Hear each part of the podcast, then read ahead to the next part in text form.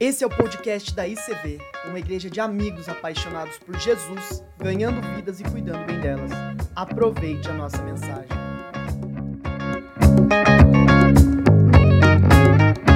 Amém, amados? Quero te convidar a nós termos um compartilhar da palavra com o tema hoje da mensagem. E tem gente que já pegou esse, essa, esse texto aqui, o título, e já a cabeça já foi longe, né? Que livro sou eu? Que mensagem eu tenho tido? Que livro eu sou para que as outras pessoas possam ler alguma coisa em mim? Mateus 12, 34 diz assim: ó, a boca fala do que o coração está cheio. Então, nós somos aquilo que o nosso coração está cheio. Hipócrates, é o pai da medicina. Ele disse assim, ó, nós somos o que comemos. A psicologia mudou isso no mesmo sentido, mas transformou no seguinte: nós somos o que pensamos. E para nós pensarmos, nós temos que nos alimentar de leitura, de informação. Então nós somos o que lemos. E se nós somos o que lemos e nós temos nos alimentado de algumas informações, que livro nós somos? Que livro eu sou para a igreja? Que livro eu sou para a sociedade? Que livro eu sou aonde eu estou trabalhando? Que livro eu sou na faculdade? Então, nós conseguimos identificar, né, conversando com várias pessoas ao longo né, dos do nossos relacionamentos, nós conseguimos identificar algumas coisas. Tem gente que seria um livro de esporte.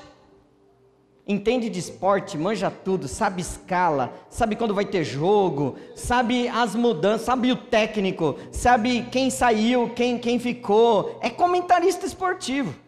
Sabe tudo, sabe quanto está ganhando, quanto vale o passe, é um trem. Né? Aí a gente começa já a identificar algumas pessoas, né? Tem gente que seria moda, um livro de moda, aonde você tem que pode perguntar assim: "Estou bem assim?" Tá combinando, né? Né, Tiago? Tudo bem aí, Tiago? Meu lado melhor é esse ou esse, Tiago? Então ele meu personal stylist, né? Então Mas outras pessoas seriam críticos de filmes. É só você perguntar para a pessoa que filme que está rolando, irmão, eu sou uma negação. Para eu levar o meu filho no cinema, eu tenho que perguntar para alguém, eu tenho que entrar na internet lá para saber que filme que está passando no cinema, porque eu não estou sabendo de nada. Mas tem gente que é especialista em filme, sabe quem é o diretor, quem são os atores, aonde foi filmado, que tipo de informação que está passando, qual é a tecnologia, qual é a novidade dentro do filme. E uau, é uma enciclopédia. Aliás, outras pessoas são enciclopédias, sabe de tudo.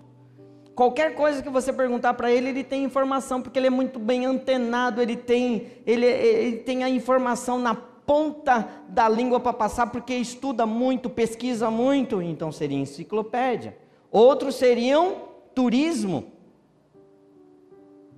Outro seria de construção, se você precisa reformar, ele já sabe tudo. Sabe o que você pode fazer? Reformar, quebrar, mudar, mudar a iluminação, a ventilação. Outro seria consultores de videogame. Sabe tudo, irmão. Né? À tarde me, me passaram uma outra informação, né? É, Marvel. Sabe tudo de Marvel. Irmão, Marvel é um universo.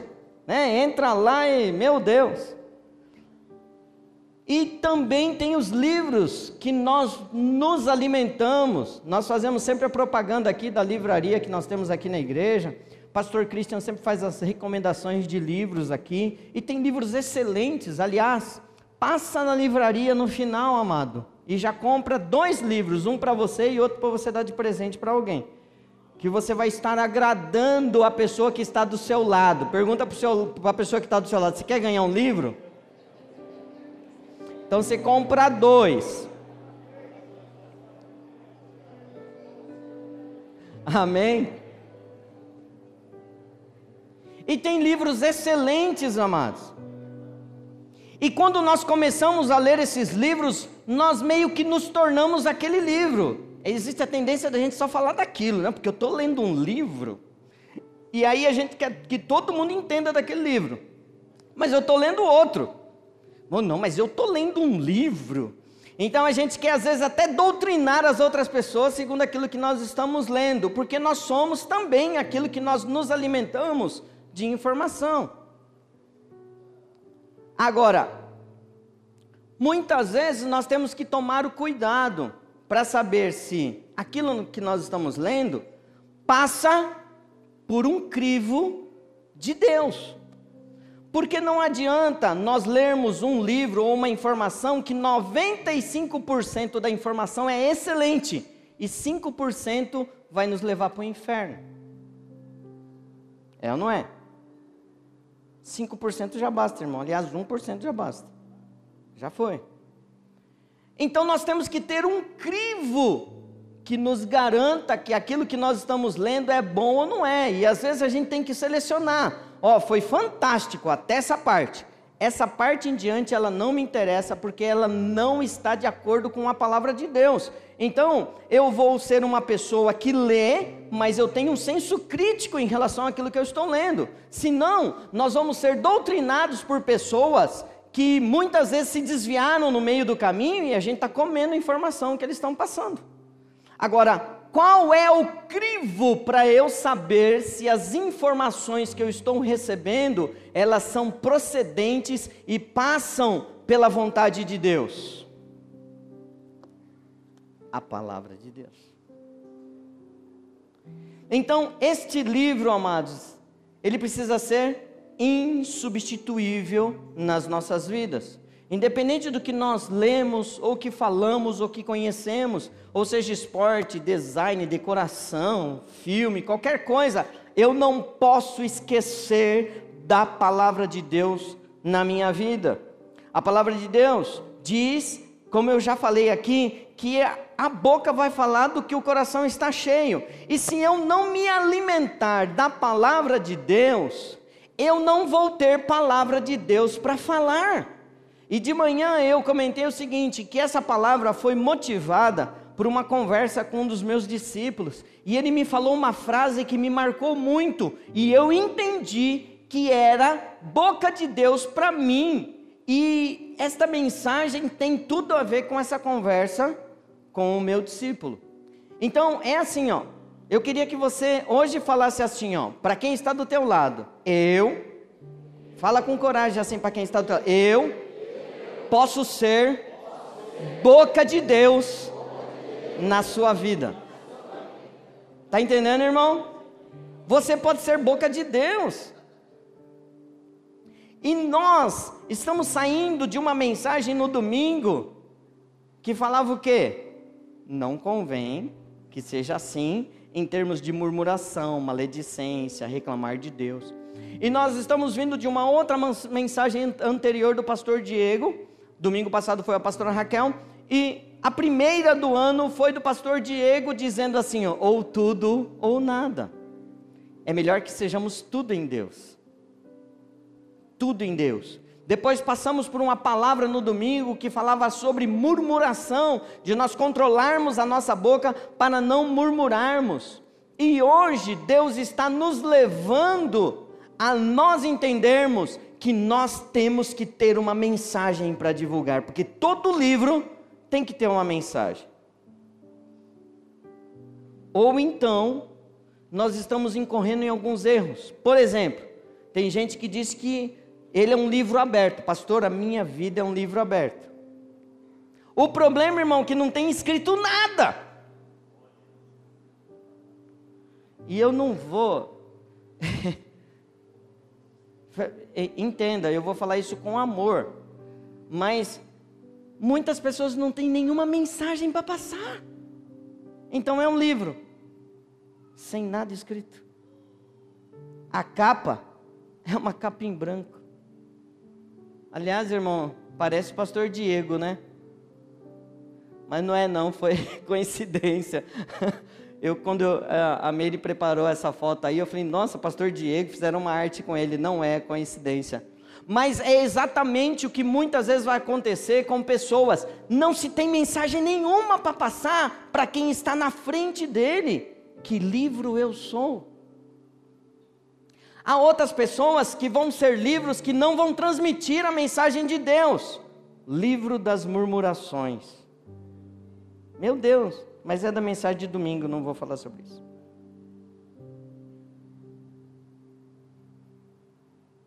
A palavra de Deus nos traz conselhos. E nós precisamos pautar a nossa vida naquilo que a palavra de Deus nos diz. Até eu mesmo, ou até essa igreja, irmãos, todos que forem pregar aqui, todos nós precisamos saber o que está escrito na palavra para nunca sairmos do caminho do Senhor. Porque muitos outros começam muito bem, mas no meio do caminho começam a desviar. Então, a única maneira de nós não fazermos isso é continuarmos pautando a nossa vida ministerial, pessoal, profissional, familiar, segundo o que a palavra de Deus nos diz. E aí nós não vamos falhar. Eu quero que você abra a sua Bíblia no livro de Josué. Nós vamos começar com um bom conselho de uma pessoa, nada mais, nada menos do que o próprio Deus sobre as nossas vidas. Então, no livro de Josué, no capítulo 1, eu queria que você abrisse ou ligasse a sua Bíblia em Josué capítulo 1, no versículo 7 e 8 tem vários conselhos desde o primeiro versículo, mas nós vamos nos concentrar nos versículos 7 e 8, que é o assunto que nós vamos falar hoje, que nós estamos falando. Olha só, diz assim, ó: Tão somente esforça-te e tem muito bom ânimo. Quem está dizendo isso, irmãos? Deus. Então, esse é o conselho de Deus para mim e para você, que nós temos que ter um esforço pessoal e um ânimo para estudar a palavra de Deus. Quantos de nós, irmãos, não nos esforçamos? Ah, essa semana eu vou ler a Bíblia. Não, essa semana eu vou. Essa, eu vou. Essa semana eu vou. E passou a semana. Mas aí vai passar um mês, e vai passar o ano, e não leu a Bíblia. Ou então vai ler a Bíblia, lê superficialmente e não entende absolutamente nada. E aqui o conselho é: se esforce, tenha bom ânimo. Continua aí, ó. Hum. Esforça-te. Tão somente esforça-te e tem bom ânimo, para teres o cuidado de fazer conforme toda a lei que meu servo Moisés te ordenou. Ponto e vírgula dela não te desvies nem para a direita e nem para a esquerda, para que prudentemente te conduzas por onde quer que andares. Amados, verdade da palavra de Deus, quer ser sábio, quer saber o que fazer nos momentos difíceis, quer ser prudente, você precisa estudar a palavra de Deus todos os dias. Ou oito, não se aparte da tua boca o livro desta lei, antes medita nele dia e noite, para que tenhas o cuidado de fazer conforme tudo quanto nele está escrito, porque então farás prosperar o teu caminho e serás bem-sucedido. Irmão, quer o segredo do sucesso? Quer um, um quer, quer um mapa da mina para ter sucesso? A palavra de Deus diz assim, ó: Esforça-te, tem bom ânimo, estuda a palavra de Deus, medita nela de dia e de noite, para tomar o cuidado de não se desviar dela, nem para a direita, nem para a esquerda, e procure obedecer tudo que está escrito nesse livro e aí você vai agir prudentemente e você vai prosperar em tudo que você fizer. Ponto. Este é o conselho do nosso Deus. Então, o melhor livro que nós temos para nós pautarmos a nossa vida, amados, tem que ser a palavra de Deus. Então, olha só, nós temos notado algumas coisas, nós temos conversado com algumas pessoas, nós temos participado das células e nós sabemos que muitas pessoas sabem do que nós vamos falar. Então, o que nós vamos falar aqui é informação, porém ela é necessária, principalmente porque também vamos veicular aí um debate gostoso, uma fala gostosa nas células, onde nós vamos explicar o que é a Bíblia. Ah, pastor, eu sei o que é a Bíblia. Nós vamos então relembrar juntos. Pastor, eu não sei. Então hoje nós vamos aprender. A Bíblia, amados, nada mais é do que uma pequena junção de livros, como se fosse uma biblioteca. Então, Bíblia significa uma mini biblioteca com 66 livros. Desses 66 livros, ele é dividido em Velho Testamento e Novo Testamento.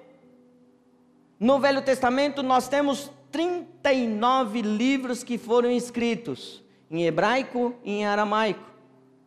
E depois no Novo Testamento, que é a nova aliança, que começa com os evangelhos, são 27 livros.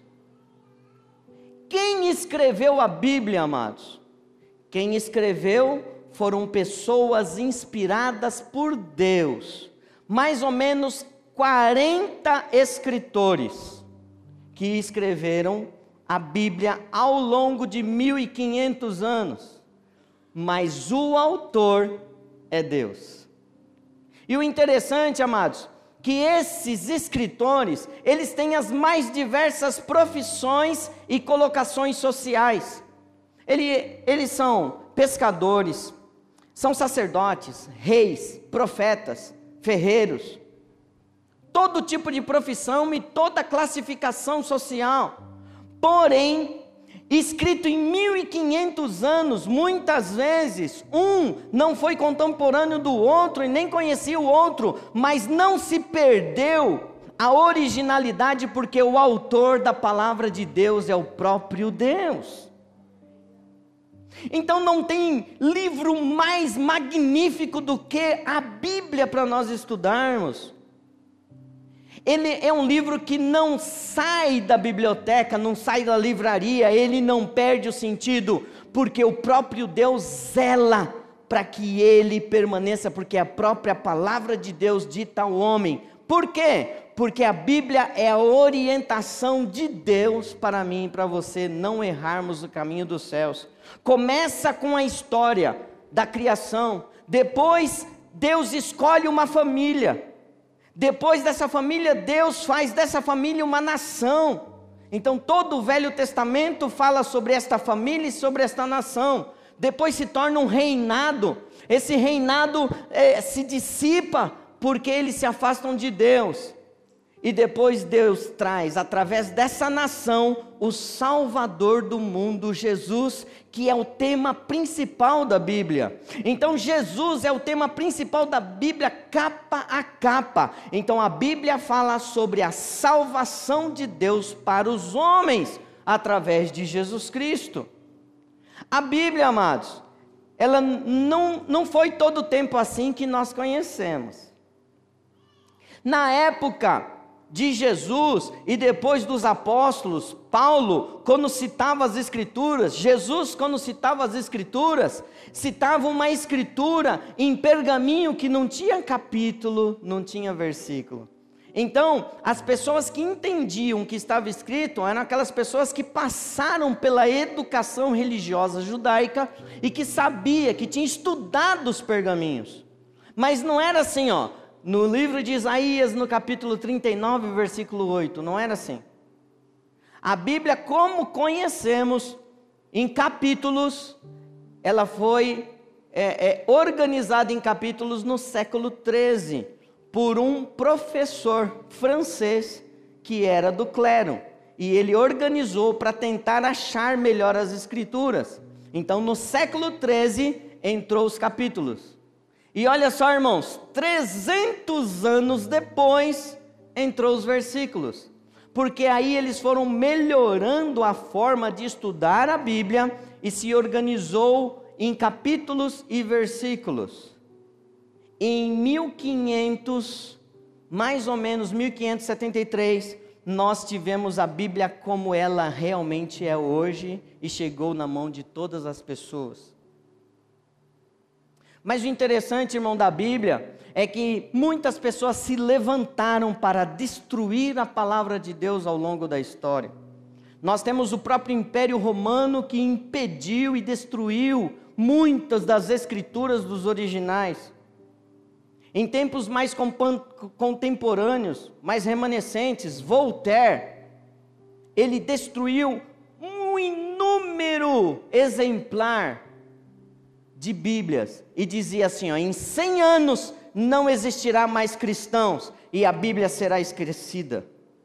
Depois da morte de Voltaire, 25 anos depois, nascia a primeira sociedade bíblica na Inglaterra. E a palavra de Deus nunca foi esquecida e os cristãos nunca foram exterminados. Mas Hitler tentou fazer isso, Mussolini tentou fazer isso, Mao Tse Tung tentou fazer isso, Pol Pot tentou fazer isso e inúmeras pessoas tentaram fazer isso. Houve uma época onde a Bíblia foi impressa 18 mil exemplares elas foram destruídas uma a uma em praças públicas e só sobrou dois exemplares. Mas isso foi o suficiente para que a Bíblia depois fosse hum, propagada e chegada às outras pessoas.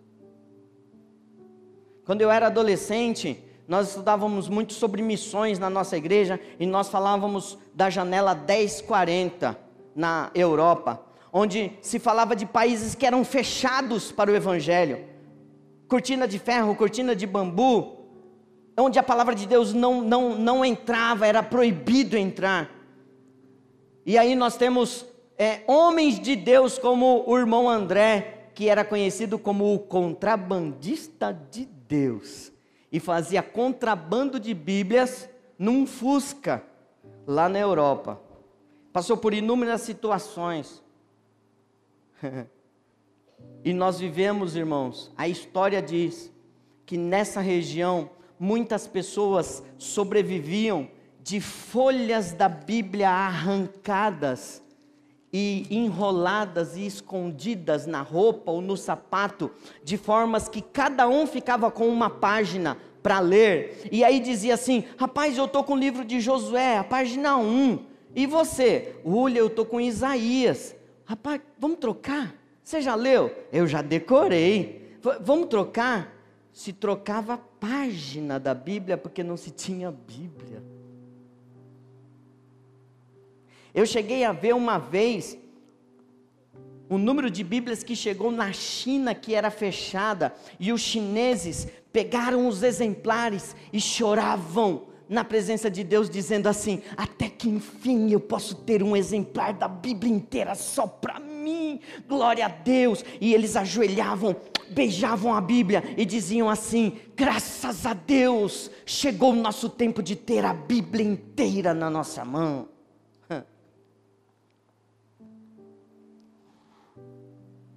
Nós temos Bíblia hoje, irmão, de tudo quanto é jeito. A pastora Raquel vende umas Bíblias e a gente fica olhando as Bíblias, o conteúdo é o mesmo, irmão. Mas ela tem estudos diferenciados para cada situação, né? Tem a Bíblia da mulher que ora, né? Porque tem a Bíblia para mulher da mulher que não ora, né? Por isso que tem a Bíblia da mulher que ora. Tem a Bíblia do líder, tem a Bíblia do casal, tem a Bíblia do adolescente, tem a Bíblia do pregador, tem a Bíblia Pentecostal. A gente já viu um negócio desse, irmão? Esse foi uma das primeiras que eu peguei lá quando, né, quando era jovem. Bíblia Pentecostal, né? Hoje nós temos Bíblia segundo Spurgeon, com estudos de Spurgeon. É uma coisa maravilhosa. Irmãos, Quanto nós temos hoje, muitas vezes nós não damos valor àquilo que nós temos em nossas mãos, que é a maior preciosidade que Deus deixou para mim e para você a palavra de Deus. E olha só, irmãos, a importância da palavra de Deus.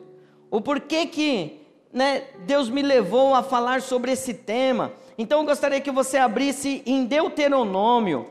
Abra a tua Bíblia em Deuteronômio, capítulo 6. Vamos, vamos falar um pouquinho, amados, desse, dessa importância da Bíblia.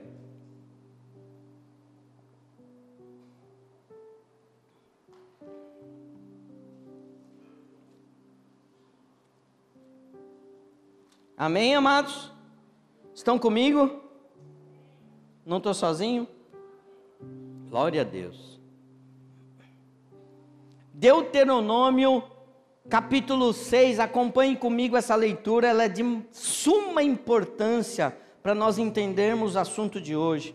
Ela diz assim, ó: "Estes, pois, são os mandamentos, os estatutos e juízos que mandou o Senhor vosso Deus para ensinar-vos para que os cumprisseis na terra a que passais a possuir, para que temas ao Senhor teu Deus e guardes todos os seus estatutos e mandamentos que eu te ordeno, tu e teu filho e o filho de teu filho, todos os dias da tua vida e que teus dias sejam prolongados. Aqui fala, irmão, sobre a necessidade de nós passarmos isso para os nossos filhos e para os nossos netos. Então é uma obrigação do sacerdote da família, o pai de família, ensinar a palavra de Deus aos filhos e aos netos.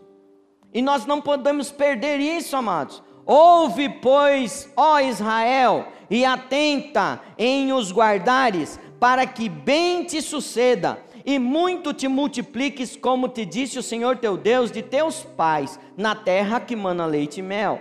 Ouve, Israel, o Senhor nosso Deus é o único Senhor. Então a palavra de Deus afirma que só existe um Deus. Então esse texto, ele é explícito dizendo assim, ó, só existe um Deus que fez os céus e a terra e nós não podemos substituí-lo de forma alguma. Não podemos colocar outro Deus diante de nós, mas existe só um Deus. Olha só que coisa interessante, amados. Amarás, pois, o Senhor teu Deus de todo o teu coração, de toda a tua alma e de todas as suas forças. E essas palavras que hoje te ordeno estarão uma no seu coração e as ensinarás a teus filhos, e delas falarás assentada em tua casa, andando pelo caminho, deitando-se e levantando-te. Também as atarás por sinal na tua mão, e te serão por frontais entre os teus olhos, e as escreverás nos umbrais da tua casa e das tuas portas. Amém, amados? Depois você pode continuar lendo aí, mas essa parte, irmãos, ela é muito forte, dizendo quem é Deus para mim e para você e para a nação de Israel. Ouve, ó Israel, existe apenas um Deus. E você guardará essa palavra, e você ensinará para o teu filho, e para o filho do teu filho, e você guardará isso no teu coração, e você colocar, colocará isso como frontal na tua testa. Irmãos, para que todos vejam.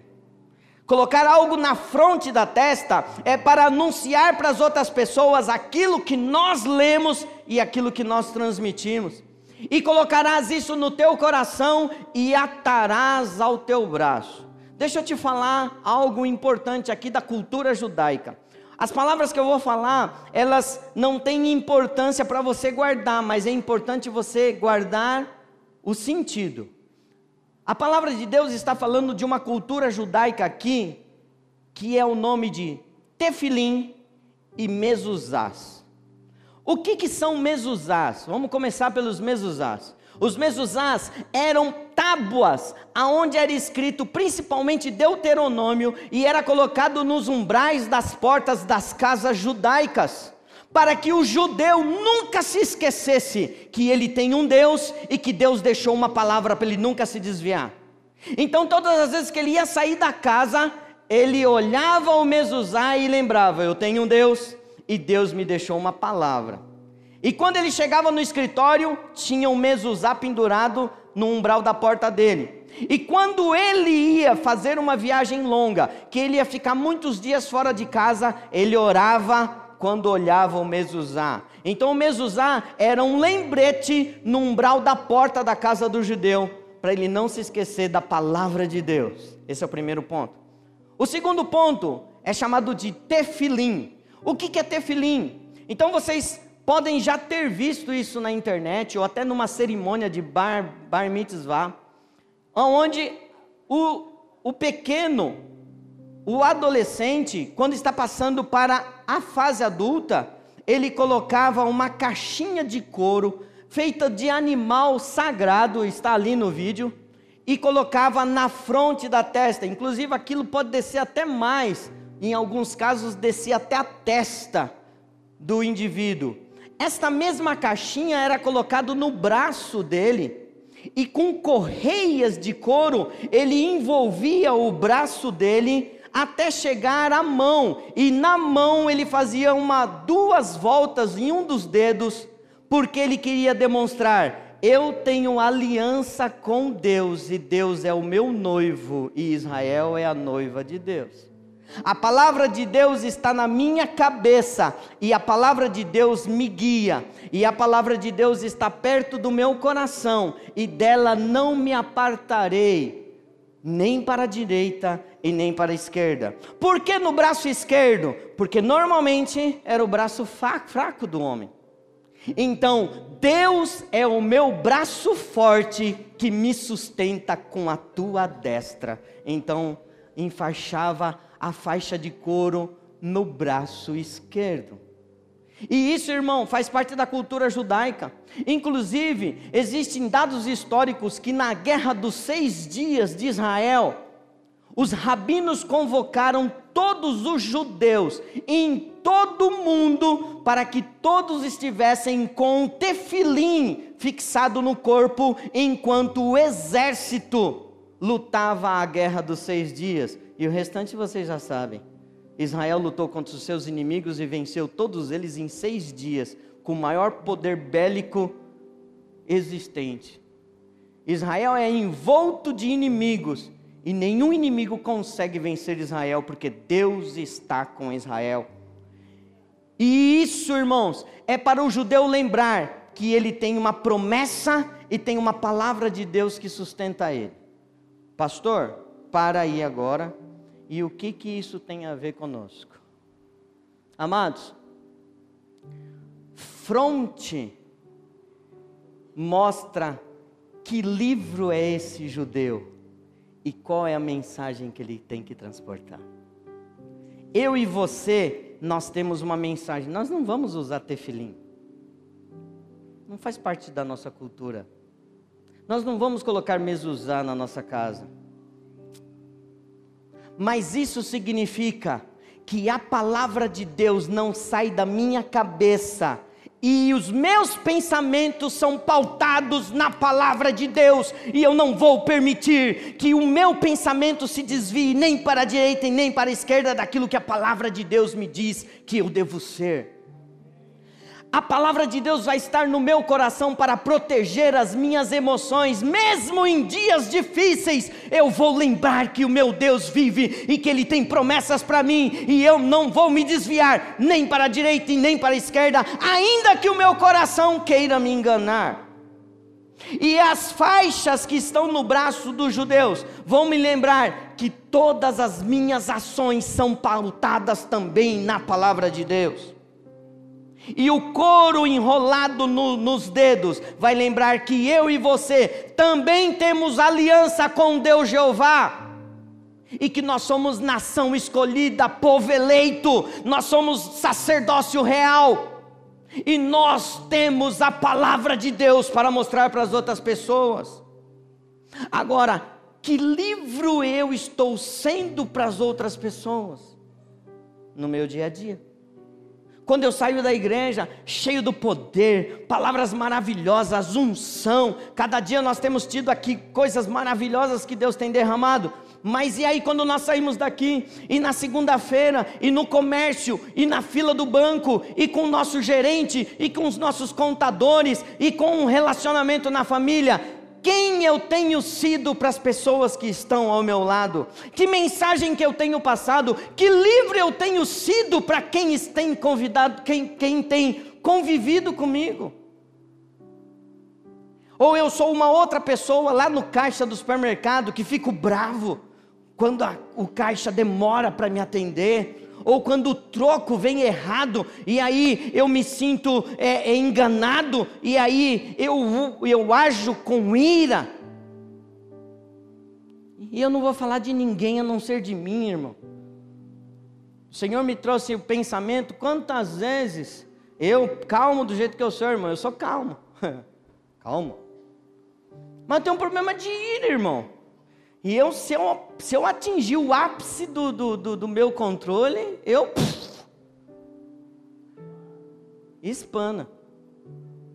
Aí um dia eu lembro, eu, eu não estava errado, como a pastora Raquel diz, né? Não estava errado. Eu estava no meu direito de consumidor. Eu fui numa loja, me trataram mal não me deram os meus direitos. Quando eu fui pagar, não me deram o direito de pagar. E antes de eu ir embora, me deram o direito de eu sair com o bem que eu tinha. E eu fiquei bravo, muito bravo. E eu perdi o controle aquele dia e fiz valer meus direitos. Fiquei bravo, reclamei, retruquei, apontei o dedo e falei que estava errado e que isso, que aquilo, que eles iam ver comigo. E pá, eu fiz tudo que eu tinha direito de consumidor. Um dia, estou calmo, sereno, tranquilo, andando no supermercado.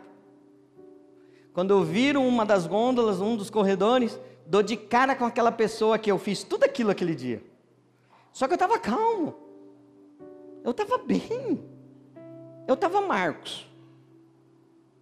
Mas quando ele olhou para mim, eu entendi o que eu tinha feito com ele aquele dia que ele olhou para mim, irmão, ele ficou amarelo, branco, pálido, sem cor. E eu percebi que ele ia, mas ele já não foi mais. E ele meio que deu um passo para trás, tipo assim: esse cara é doido. E eu não quero ficar perto dele. Mas eu estava normal. E eu ia até cumprimentar ele, tipo assim: oi, tudo bem, né? Não tive oportunidade. Ele já se desviou. E aí eu entendi que aquele dia eu fui muito desagradável com ele. O que nós estamos sendo, irmãos? Que mensagem nós temos passado na sociedade? Vamos ganhar 100% da cidade. Oh, perdão. Vamos ganhar 10% da cidade? Ó, oh, já me aumentei. Mas vamos ganhar como? E aí eu vou dizer algo que o meu discípulo disse para mim. Ele ficou também bravo com uma situação. E era com um familiar dele, com um pai. E ele quis reivindicar, ensinar o pai. E o Espírito Santo constrangeu o coração dele e falou: Não faça isso. E ele parou. E o Espírito Santo disse assim: Ó, você é a única Bíblia que ele está lendo antes de conhecer a Bíblia original. Nós vamos ser a única Bíblia que muitas pessoas lerão antes de conhecer a original. E o que nós estamos transmitindo para eles? Estamos, estamos sendo irados? Bravos, reivindicadores. Quando chegamos em algum ambiente, irmãos, que mensagem nós levamos naquele ambiente? Ei, chegou da confusão, hein? Misericórdia. Ele é crente, mas, meu Deus. Ah, é, é, não é da igreja ICV? Mais do que isso, ele não diz que é evangélico? Mais do que isso, vamos complicar. Ele nos diz que é pastor?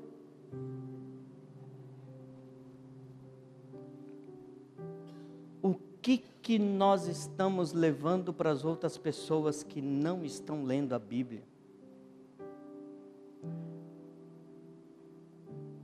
Esse tefilim diz assim, ó: A palavra dominará minha mente, para que eu não pense aquilo que Deus não quer que eu pense. A palavra estará perto do meu coração para que as minhas emoções não me enganem e eu nunca me desvie do caminho do Senhor, ainda que eu ache que a coisa está preta, que está feia, que está horrível, mas a minha emoção não vai me enganar, porque a palavra de Deus está guardada no meu coração. E a palavra de Deus diz assim: guardei a tua palavra no meu coração para eu não pecar contra ti e as faixas enroladas no meu braço dirão que a palavra de Deus dominará as minhas ações e eu não agirei segundo a minha carne, a minha vontade, a minha ira, o, o meu mau humor, a minha antipatia, mas eu agirei conforme Deus quer que eu haja. e terei uma aliança eterna com o meu Deus e eu direi assim, ó, eu tenho uma mensagem para te dar. Glória a Deus. Eu tenho uma mensagem.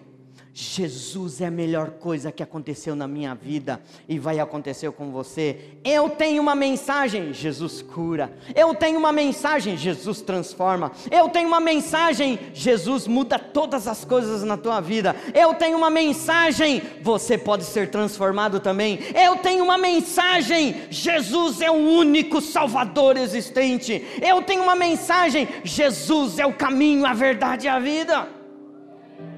E olha só, Jesus, complementando essa palavra, disse assim: ó, se você me ama, você vai guardar as minhas palavras. Isso são as palavras de Jesus. Você guardando as minhas palavras no teu coração, eu vou te amar. Não só isso, o Pai também vai te amar. E como eu e o Pai vamos te amar, nós viremos juntamente e moraremos dentro de você através do Espírito Santo. Então eu passo agora a ser morada de Deus, templo do Espírito Santo, andando sobre a face da terra. Então agora eu expresso o amor de Deus quando ando na terra. Então eu sou o agente transformador. Então eu não preciso mais do tefilim lá, eu só preciso preciso guardar a palavra de Deus no meu coração e vai estar estampado na minha testa que eu sou filho de Deus e que eu sou agente transformador de vidas. E eu serei também como Pedro, que depois de transformado o primeiro discurso, aquele que era bocudo, aquele que não sabia falar, aquele que arrumava briga, no primeiro discurso ele ganha 3 mil almas para Jesus. No segundo discurso, mais quase 5 mil. E uma igreja que era de 500 pessoas foi para 8 mil pessoas. ah, aí está o caminho para nós não errarmos. Nós seremos prósperos e abençoados.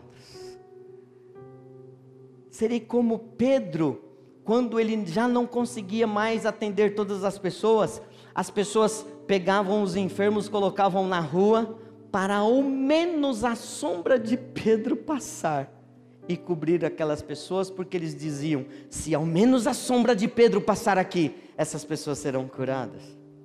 Onde Paulo, depois da transformação, também se pegavam os lenços dele e levavam para as pessoas, para os enfermos, e eles eram curados e os endemoniados eram libertos ao ponto também, irmãos, de trazer para nós, para os nossos dias mais contemporâneos, Carlos Feiner, pregador do Evangelho, fez um culto num dia e foi fantástico operação de milagres, poder de Deus.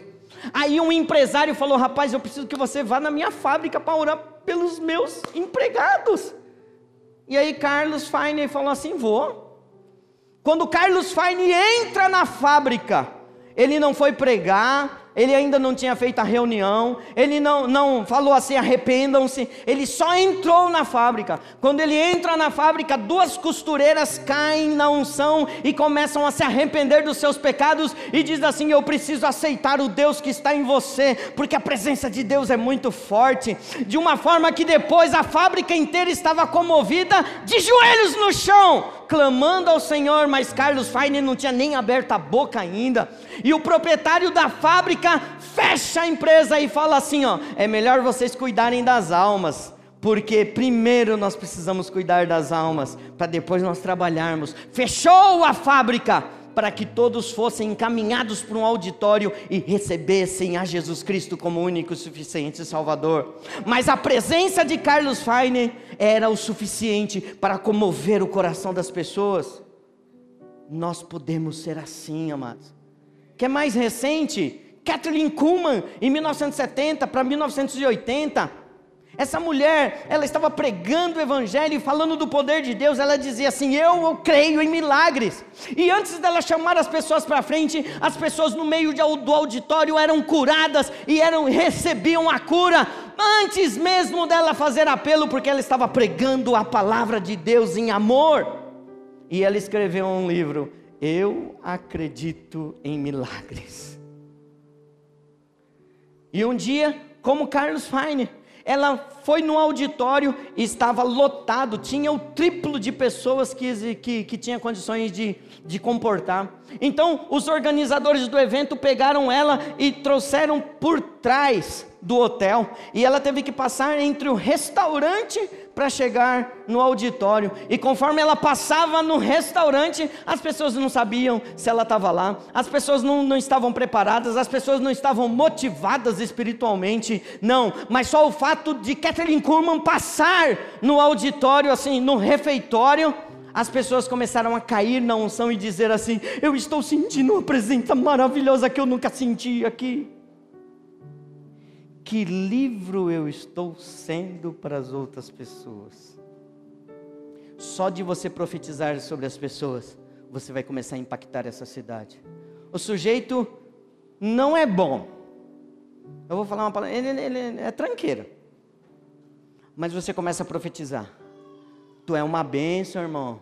Tu é uma bênção. Deus, Deus vai te transformar, rapaz, que é isso? Não, não, Deus vai te transformar, então é uma bênção. E aquela tua fala vai entrar no coração daquela pessoa e ele vai se entregar para Jesus. Mais tempo ou menos tempo ele vai se entregar. Cumprimenta as pessoas com um sorriso, seja simpático, porque você vai transmitir o Espírito Santo e a palavra de Deus. E você vai ser o livro, a Bíblia, que as outras pessoas vão ler. E as pessoas vão ser transformadas e vão ser conduzidas para Jesus. Que livro sou eu? Eu queria que você ficasse em pé.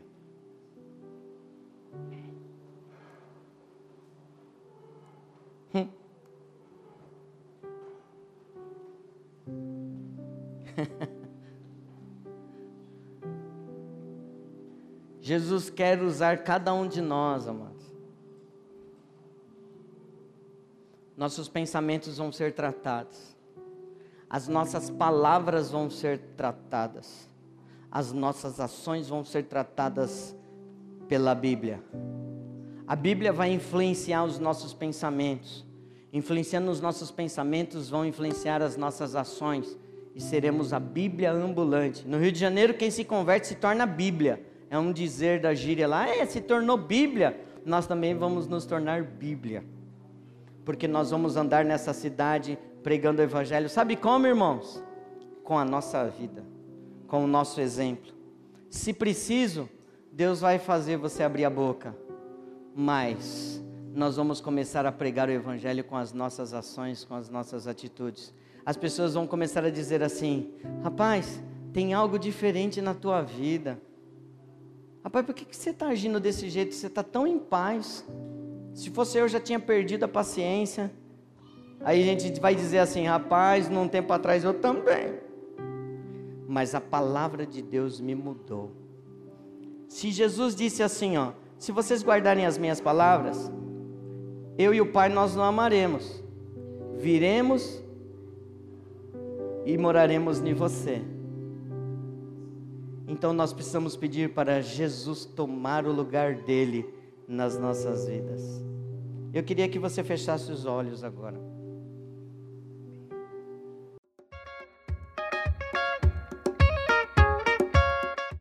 Essa foi mais uma mensagem da Igreja Comunhão e Vida. Para mais informações, acesse nosso site www.icvbrasil.com.br.